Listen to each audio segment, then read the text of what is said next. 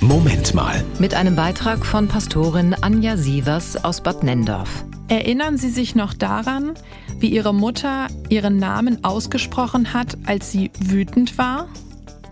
Wer sagt Ihren Namen heute noch ganz liebevoll? Wissen Sie, wer Ihren Namen ausgesucht hat und warum und was er bedeutet? Wenn wir jemanden kennenlernen, nennen wir ihm oder ihr meistens zuerst unseren Namen. Wenn ich den Namen von jemandem weiß, dann habe ich das Gefühl, die Person ein wenig zu kennen. Unser Name macht uns nicht einzigartig, aber unser Name verleiht uns Würde. Wir sind keine Nummer. Ich habe dich bei deinem Namen gerufen. Du bist mein, sagt Gott. Dieser Spruch wird oft für Beerdigungen gewählt, aber eigentlich gehört er an den Anfang unseres Lebens. Denn da ruft Gott uns, in der Taufe, wenn wir in seinem Namen auf unseren Namen getauft werden. Gott ist kein fremdes Gegenüber.